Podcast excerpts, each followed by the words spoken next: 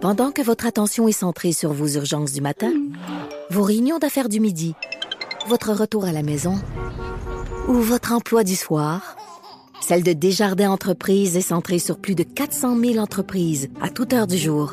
Grâce à notre connaissance des secteurs d'activité et à notre accompagnement spécialisé, nous aidons les entrepreneurs à relever chaque défi pour qu'ils puissent rester centrés sur ce qui compte, le développement de leur entreprise.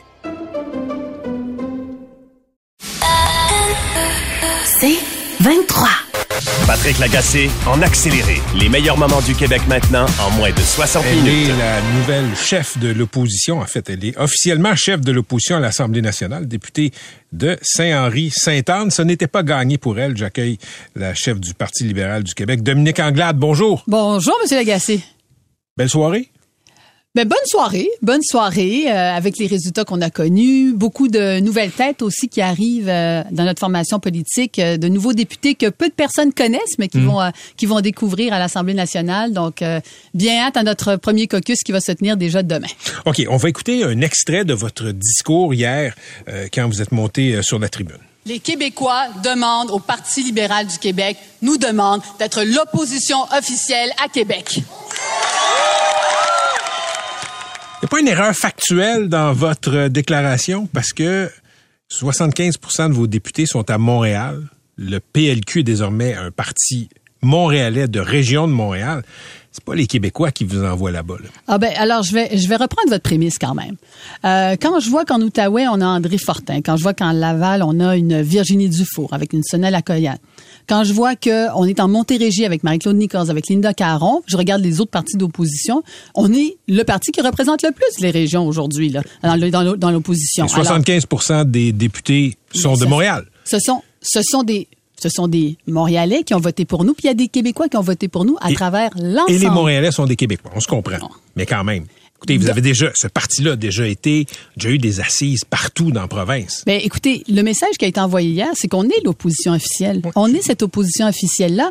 Et euh, chaque fois qu'on revient sur les, les prémices de base, moi, je, je, je m'excuse, là, je vais m'inscrire en faux par rapport à ça, parce que il y a des gens qui ont voté par nous sur, le, sur tout le territoire. Est-ce qu'il y a du travail à faire de renouvellement? Absolument, il y en a du travail à faire. Mais je veux pas discarter le fait que, oui, on a des élus en Outaouais, en Montérégie, à Laval, à Montréal. Mais vous êtes rendu le parti des circonscriptions principalement anglophones. On va pas se compter des histoires. Là. Alors, si vous regardez Mille-Îles, si vous regardez Vaudreuil, je veux dire, il y a des circonscriptions Je dis pas, mais Madame Anglade, je, je m'excuse de vous interrompre, là, mais je dis pas qu'il n'y a pas de francophones dans ces circonscriptions-là. Là. Mais On vous comprenez ce que je veux dire. On là. est tous, on est tous québécois. Puis la manière de regarder la chose, la manière de regarder la chose, c'est que on a un système qui fait en sorte qu'il y a une opposition officielle. Alors oui, je suis contente parce que ce que les pronostics nous disaient, c'est que oh, on va voir qui va aller euh, chercher euh, l'opposition officielle. On a l'opposition officielle et on va jouer notre rôle. Vous dites que vous êtes contente. Votre parti, si on compare à 2018, a perdu 400 000 voix et 10 députés. Pourquoi vous êtes contente? Parce que c'est tout un renouvellement qu'on a besoin de faire au sein du Parti libéral. Tout un renouveau qu'on a besoin d'opérer. On renouvelle libéral. en perdant des voix et des députés? Non, mais non, mais on fait un travail de renouveau à l'intérieur de, deux- de deux dernières années. Puis il faut dire les choses comme elles sont. Les deux dernières années ont pas été faciles.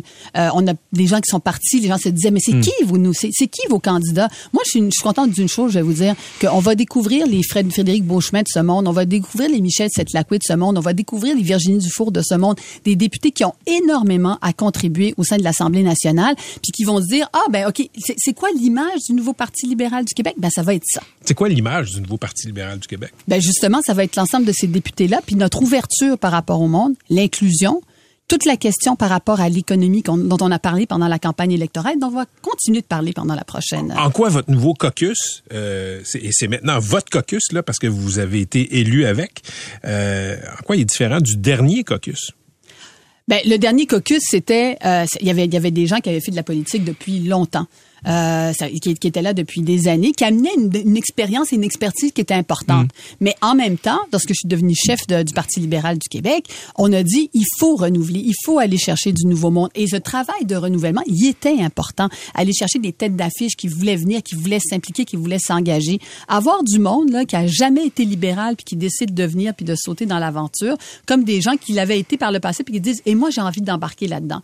Il reste un travail de reconstruction à faire. Il y a personne qui va se compter des histoires par rapport à ça. Mais c'est ça qu'on entame présentement. OK, justement, parlons de reconstruction. Comment, comment le Parti libéral du Québec, euh, Mme Anglade, va recoller les liens avec les Québécois francophones au sens large? présence sur le terrain, nouvelle euh, nouvelle équipe qui va être prêt, qui va être présente, les idées qu'on va mettre de l'avant, puis jouer notre rôle d'opposition officielle également par rapport à, par rapport au gouvernement. Mais, mais vous l'étiez vous l'étiez déjà. Oui, mais sous la COVID. On l'a été sous la COVID. On l'a été dans un contexte. On l'a été dans un contexte qui était différent. Vous trouvez pas que les liens se sont cassés avec les Québécois francophones? Moi, je refuse la prémisse des liens qui sont cassés. Ah ouais. Oui, je, je, la, refuse cette, cette prémisse-là parce que les, les, racines du Parti libéral, là, elles sont là depuis, elles sont là depuis longtemps.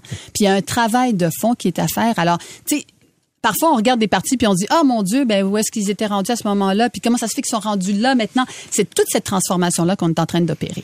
Ok. Euh, trouvez-vous que le système, le système de scrutin actuel est injuste? Bon, il est pas parfait, hein, on va dire ça comme ça, puis il crée des distorsions, c'est clair. Trouvez-vous qu'il est injuste? Ben parce qu'il représente mal le, le, la partie euh, la partie proportionnelle. Euh, puis c'est pour ça que pendant la campagne électorale, moi j'ai exprimé euh, une ouverture par rapport à ça. Je comprends que François Legault a déjà fermé la porte.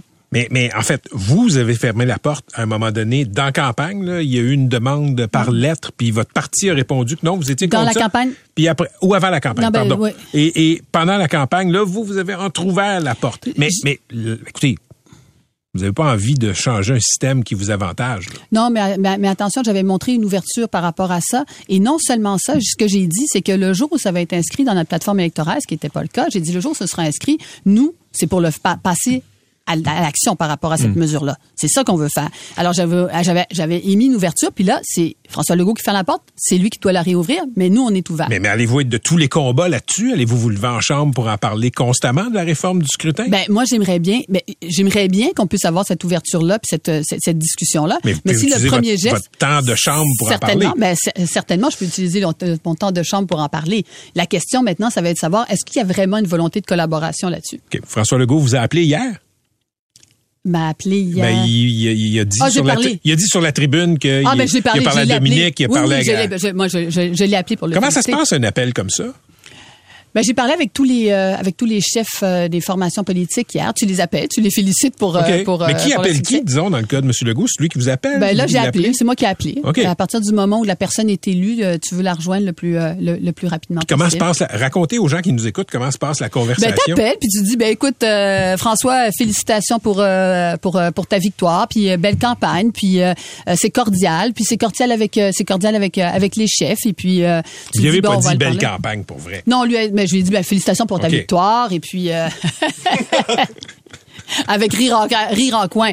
Alors, on peut ne pas être d'accord, puis pas trouver qu'il a fait une super campagne électorale, mais il faut reconnaître les, euh, les résultats après, là, puis avoir, euh, avoir l'humilité de reconnaître ces résultats-là aussi. OK. Puis, PM, PM, hier, était rassembleur quand il a gagné. il était... Non, non, mais, mais écoutez, son, son ton était, disons, pas mal moins bougonneux que pendant la campagne.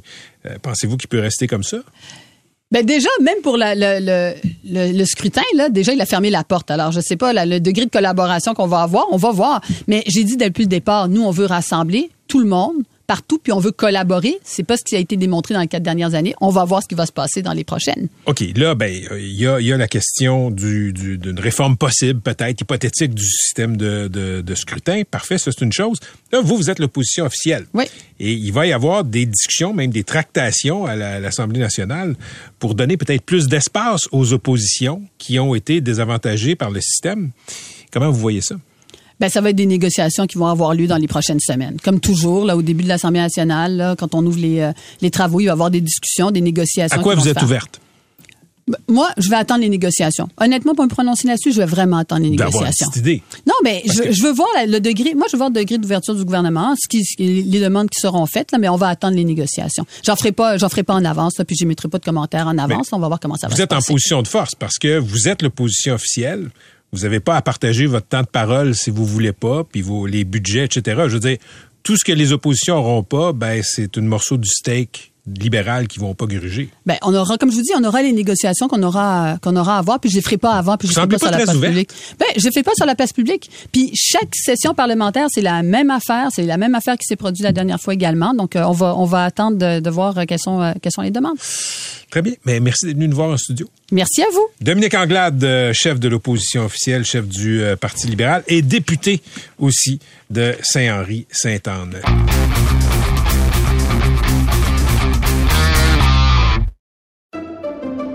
Pendant que votre attention est centrée sur vos urgences du matin, vos réunions d'affaires du midi, votre retour à la maison ou votre emploi du soir, celle de Desjardins Entreprises est centrée sur plus de 400 000 entreprises à toute heure du jour. Grâce à notre connaissance des secteurs d'activité et à notre accompagnement spécialisé, nous aidons les entrepreneurs à relever chaque défi pour qu'ils puissent rester centrés sur ce qui compte, le développement de leur entreprise. Patrick Lagacé en accéléré.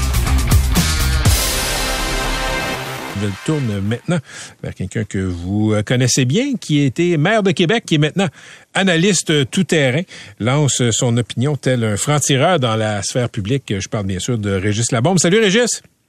Salut Patrick. Régis, euh, on savait que les caquistes allaient gagner. Pensais-tu qu'ils allaient gagner à ce point-là? Ben, écoute, ben, écoute, les sondages, euh, ça arrive avec les sondages quand on y pense. et ils ont eu moins de 4% de plus que la dernière élection, mais évidemment, l'éparpillement des votes de l'opposition a donné ce que ça a donné. Il n'y a pas vraiment de surprise parce qu'ils sont à peu près à un peu moins de 41. Mais que veux-tu, c'est euh, étoilé comme opposition hmm. et ça a donné ce que ça a donné quand, quand on regarde là, ce qui s'est passé à Québec, euh, il y a beaucoup de gens qui s'attendaient à ce que euh, le Parti conservateur du Québec fasse, disons, euh, des, des, des, gains, aille chercher des sièges. Est-ce que est-ce que c'est étonnant pour toi de voir qu'ils en ont eu zéro? Oui, c'est étonnant, mais encore une fois, on s'est fait prendre par le bruit. Monsieur Duhem a, a, débuté très fort. Il était l'objet d'une très grande curiosité des médias et c'est normal mais il a euh, vraiment plafonné j'ai l'impression que ça, ça ressemble pas mal au moment où on a découvert qu'il payait pas ses factures. Et euh, le vote, c'est. Euh, écoute, le résultat dans, dans Chauveau, c'est remarquable. C'est au-delà de 5000 voix mhm. de, majorité pour la CAC. il était même pas dans, dans, dans, la bataille. Bon, il y a une demande de racontage en Beauce, là, mais à 200 voix de, de différence, les racontages, ça donne rien. Euh, même à 50 voix, c'est compliqué. Alors, euh, ici, on n'a pas bougé finalement. Peut-être remarquer la belle victoire. Là où ça a changé beaucoup en termes de pourcentage de vote, c'est Sol Zanetti avec euh, Québec solitaire dans Limoilou. Tu vois, les sondages les donnaient égaux, puis il y a une victoire éclatante. Mais bon, il y a eu beaucoup de bruit, ces conservateurs, puis finalement, ça n'a pas accouché de grand-chose. Régis, tu as parlé de Québec solitaire avec un T. C'est un lapsus c'est comme le Journal du Québec le Journal de Québec. Ben, ils sont quand même deux. Ils sont quand même deux. Oui, c'est vrai. Qui, qui a le plus mal à la tête ce matin? Euh, qui avait le plus mal à la tête ce matin, tu penses, dans les oppositions? Ben, moi, je pense que c'est Mme Anglade. Il y a M. Plamondon qui devrait avoir mal à la tête, mais visiblement, il ne l'a pas compris, celui-là. Euh, il a vu ça comme une grosse victoire. D'ailleurs, j'ai lu ta chronique, Patrick, c'était exactement ça. Euh, hier, je regardais ça, j'écoutais ça. Tout le monde était victorieux. Mais écoute, les, libéraux et les péquistes ont mangé une maudite volée, là. C'est pas ordinaire. Mhm, mhm. Euh, pire, ben, tu sais, le PQ, le pire de son histoire, trois petits députés. Euh, Madame Anglade, là, elle a été très courageuse, comme je disais hier, à, conduire un véhicule qui perd de l'huile depuis longtemps, là. Mais euh, c'est pas simple. Là. Quand, tu regardes le pourcentage, c'est horrible pour les libéraux. Horrible. C'est OK. Et je, veux t'entendre sur, euh, sur le fait que Montréal a, pas de. Écoute, on, est coupé du reste du Québec. On a voté très libéral, quelques circonscriptions euh, qui forment la base de Québec solidaire. Euh, t'as jamais été un maire, t'as jamais été un politicien qui cassait du sucre sur le dos de Montréal. Ça t'inspire quoi de voir ça? Ben, ça m'inspire que quand une métropole vote pas pour son, son, premier ministre ou euh, le dirigeant de son pays ou de sa province, c'est inquiétant. On savait que Montréal était, c'est déjà une île, mais là, c'est devenu une île politique en soi, c'est à part. On sentait venir, mais hier, on n'a pas de preuves plus manifestes que deux Québec. Il y a Montréal, il y a le reste du Québec. Le problème, c'est que Montréal, avec euh, le pourtour de Montréal, c'est la moitié de l'économie du Québec, là. Et quand tu vois, l'île de Montréal, c'est euh, quoi? C'est 25, 25 à 30% du PIB du Québec.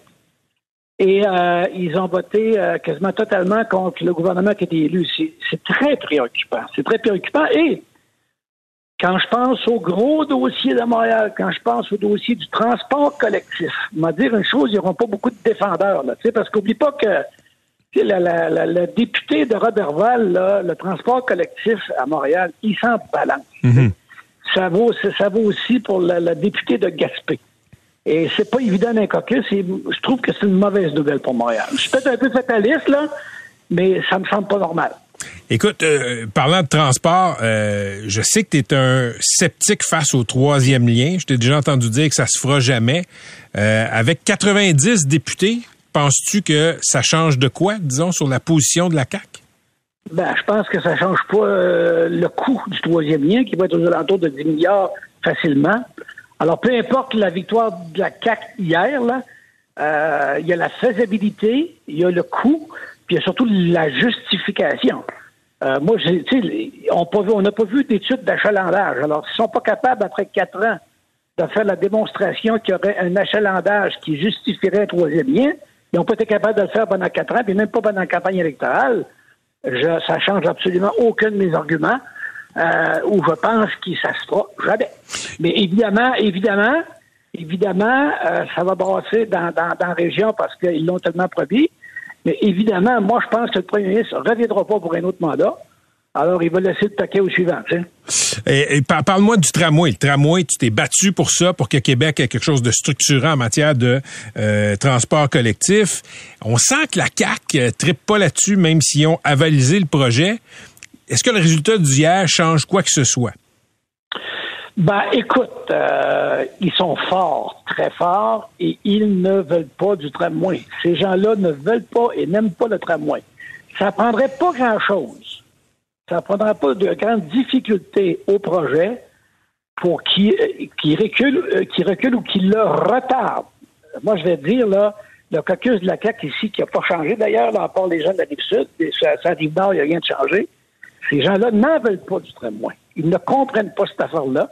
Ils veulent un troisième lien, puis on premier le vent un troisième lien. Alors, moi, je te dirais que le, le, projet de tramway demeure fragilisé. Je vais le dire comme ça. Hmm. OK. Euh, je veux t'entendre aussi sur les, euh, les oppositions sont fragmentées. Il y a beaucoup de gens qui disent Ah, ben, ça vous quoi? La nouvelle opposition, de toute façon, ce sont les maires des grandes villes, les Bruno Marchand, euh, par exemple, Valérie Plante. il y en a d'autres qui montent à Sherbrooke, à Laval, à Longueuil. Penses-tu que dans le réel, ça se peut, ça, ou c'est une vue de l'esprit? Moi, c'est une vue de l'esprit. moi, je, l'ai vécu personnellement. je connais les. Ben là, j'en connais moins parce qu'il y a beaucoup de nouveaux, là, mais tu sais la CAC a été très arrogante avec les élus municipaux, puis je vois pas pourquoi elle serait moins arrogante à partir de ce matin. Hein? Alors, euh, ils se préoccupent pas beaucoup. Je l'ai dit hier euh, de façon un peu fâchée, là, mais dans la réalité, ils s'en tapent pas mal des maires. Ils s'en tapent pas mal. Euh, parce, et surtout avec la victoire hier, on va dire une affaire, ils sont hmm. réconfortés dans leurs sentiments. Alors, faut pas penser que l'opposition va venir des maires du Québec. Oublie jamais que tous les emprunts des villes du Québec sont contresignés et garantis par le ministère des Finances. Hein? Oublie jamais que toutes les, euh, tout ce qui, qui est voté dans les conseils municipaux au point de vue financier, c'est euh, faut que ce soit avalisé par le gouvernement du Québec. Alors, les villes, ce sont des, des créatures de l'État. Et ça, ça fait que le rapport de force est toujours à l'avantage du gouvernement. Merci, Régis. C'est toujours un plaisir de te parler. Ça marche. À la prochaine. Bye. Régis Labombe, ancien maire de Québec, on peut le lire dans la presse, on peut l'entendre euh, un peu partout. Je l'ai dit, euh, il s'est transformé en, analyste, en chroniqueur.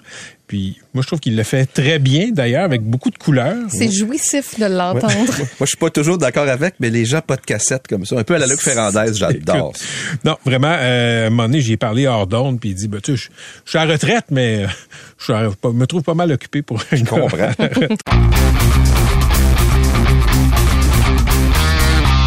Donc, avec 41% euh, des voix, François Legault a 72% des sièges. C'est pas la première fois qu'il y a des distorsions. C'est comme ça qu'on appelle ça, une distorsion. C'est-à-dire qu'il n'y a pas vraiment une adéquation, qu'il y a du bon sens entre le pourcentage de votes récoltés par un parti et le pourcentage des sièges que ce même parti va occuper à l'Assemblée nationale. Ça fait beaucoup jaser aujourd'hui. Par exemple, le Parti conservateur d'Éric Duhem à 13% des voix n'a aucun siège. Le Parti libéral à 14,3% des voix a 21 sièges et va être l'opposition officielle. On va écouter le premier ministre Legault parce qu'il y a beaucoup d'appels de gens à réformer le système de vote. Il n'y a aucun mode de scrutin qui est parfait. Euh, il y a des avantages, des désavantages dans chacun des modes de scrutin. Puis j'ai été très clair pendant la campagne électorale. Euh, je me suis engagé à ne pas rouvrir le débat sur le mode de scrutin. Donc, euh, je vais respecter mon engagement. Notre système, c'est le système uninominal majoritaire à un tour. Et il peut être cruel. Il est cruel notamment pour le Parti québécois. Écoutez, le PQ a sensiblement le même pourcentage de voix que le Parti libéral. Ben, pourtant, il a 18 sièges de moins. Il a trois sièges. On va écouter Paul Saint-Pierre Plamondon. On termine avec plus de votes au suffrage universel que l'opposition officielle qui a 23 députés. Et donc, ça m'amène inévitablement à vous parler du mode de scrutin. La disproportion entre le vote populaire et le nombre de sièges est historique et elle est très problématique pour la démocratie au Québec. Écoutez, euh, ce système-là, c'est un système qui est hérité des Britanniques. On l'a depuis à peu près toujours. Il n'y a pas de système parfait. Euh, je pense qu'il faut le dire. Pas de système électoral euh, parfait en démocratie. dans plusieurs pays du monde, il y a les mêmes critiques, les mêmes griefs. Aux États-Unis, les distorsions sont dans le collège électoral. On peut remporter une pluralité d'États. On peut remporter une majorité claire du vote populaire et perdre le collège électoral et pas gagner la euh, présidence. Et là, je vois beaucoup de gens qui disent que euh, le système québécois et canadien aussi, c'est la même chose au niveau canadien, est injuste. Puis c'est vrai, il y a quelque chose d'injuste parce que je reviens à ce fait-là. M. Legault, avec 40% des voix, a une super majorité de 90 sièges. Et là, je veux faire un détour par Israël parce que Israël a un système de proportionnel pur. Si un parti en Israël dépasse le seuil des 3,25 des voix, ben ce parti-là va avoir une représentation au Parlement, à la Knesset, euh, proportionnelle à son nombre de votes. 15 des voix en Israël, ça te donne 15 des sièges. Et par contre, des systèmes semblables, ça donne forcément des gouvernements de coalition. Ça donne des alliances qui gouvernent, puis souvent, faut le dire, là, de façon chambranlante. Imaginez, depuis 2019, Israël a eu quatre élections puis il y en a une autre qui s'en vient le 1er novembre. Cinq élections en trois ans. Quand on parle de proportionnel, quand je vois des projections qui prennent depuis hier des pourcentages de vote et qui attribuent euh, euh, par, par effet miroir des pourcentages de sièges, je me dis, ça peut, si on avait un système semblable, ce serait un système à l'israélienne, un système qui est toujours en élection ou presque, donc tu toujours en, euh, en, campagne électorale. Si vous êtes tanné des pancartes, il y aurait des pancartes pas mal tout le temps. On n'aurait pas le temps d'enlever les vieilles pancartes que les nouvelles apparaîtraient. Euh, L'autre affaire sur le système québécois, euh, dans, dans, dans, ces exercices de politique fiction, là, où on prend le pourcentage des votes et on traduit ça en pourcentage de sièges dans notre Assemblée nationale à 125 sièges, c'est un calcul qui tient pas la route pour deux raisons. Un, les citoyens voteraient pas de la même façon dans un système de proportionnel pur et ils voteraient probablement pas de la même façon non plus dans un système de proportionnel euh, euh, modifié. Et, et deux, il y aurait d'autres partis dans un système semblable, dans un système de proportionnel. Il y aurait plein de petits partis qui se lanceraient dans la sphère publique, justement parce que la barre pour se faire élire, euh, pour faire élire des députés, elle serait soudainement très, très basse. Si vous trouvez que Québec solidaire est trop à gauche pour votre goût, mais attachez vos trucs parce que dans un système de proportionnel, il y aurait des partis encore plus à gauche. Je dis pas que c'est une bonne ou une mauvaise chose. Je vous dis qu'il y aurait soudainement beaucoup plus de joueurs dans la patinoire politique. Vous trouvez qu'Éric Duhem est trop à droite? Ben, c'est sûr qu'un système euh, proportionnel créerait des partis plus à droite. En Israël, par exemple, l'actuel gouvernement, comme d'habitude, comme presque tout le temps en Israël, c'est un gouvernement de coalition. Devinez, il y a combien de partis dans la coalition? Il n'y a pas deux partis, il n'y en a pas trois, il n'y en a pas quatre. Il y a huit partis dans la coalition présentement. Ça fait toutes sortes de tractations à l'intérieur des gouvernements, toutes sortes de négociations, des compromis. Certains diraient aussi des compromissions. Et ça crée, par définition, des gouvernements qui sont pas stables. Il y a peu de gouvernements en Israël, par exemple, qui se rendent jusqu'au bout du terme de quatre ans. Et là, je suis pas en train de dire que la proportionnelle, c'est pas une bonne idée. Je suis pas en train de dire que notre système uninominal majoritaire à un tour, c'est une bonne idée. Je dis qu'il n'y a pas de système de scrutin dans une démocratie qui est parfait. Je vais vous donner un exemple. En 1976, René Lévesque a été élu avec une majorité hyper confortable, 45 sièges de plus que les libéraux de Robert Bourassa. Le gouvernement de Lévesque, à l'époque, été un gouvernement salué pour sa compétence. Les historiens disent que c'était un des gouverneurs les plus compétents euh, dans l'histoire du Québec, qui a lancé des réformes très importantes, réforme du territoire agricole, réforme du financement politique, réforme de l'assurance automobile. C'était un Far West à l'époque, euh, tout ce qui euh, régissait l'indemnisation des victimes d'accidents de la route, et aussi bien sûr, euh, la réforme qui incarne toutes les réformes du gouvernement Lévesque, ben, tout ce qui a touché à la sauvegarde du français, la loi phare, la loi 101. C'est pas passé comme une lettre à la poste, la loi 101, je veux le rappeler.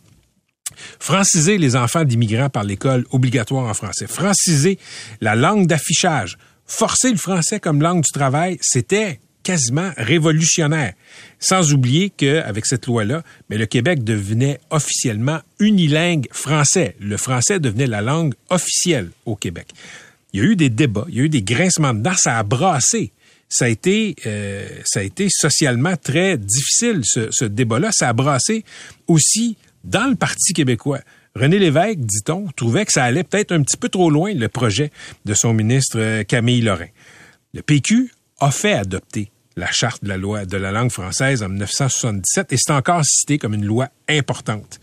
Et je vous ai dit que le PQ de 76 avait une super majorité, 71, 71 sièges sur 110. C'est peut-être pas une super majorité comme celle de M. Legault aujourd'hui, mais c'est une majorité très confortable.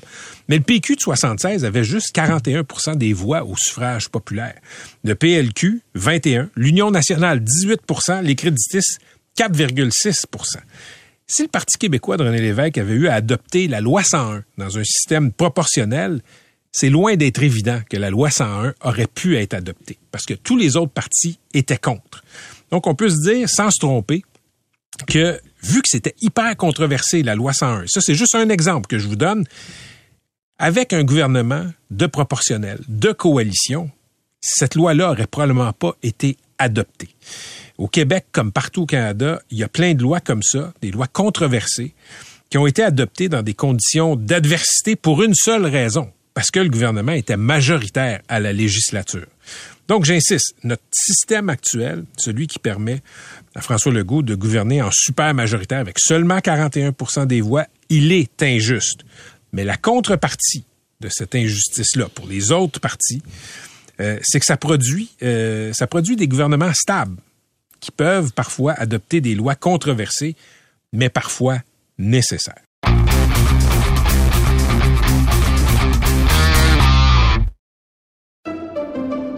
Pendant que votre attention est centrée sur cette voix qui vous parle ici, ou encore là, tout près ici, très loin là-bas, ou même très, très loin, Celle de Desjardins Entreprises est centrée sur plus de 400 000 entreprises partout autour de vous.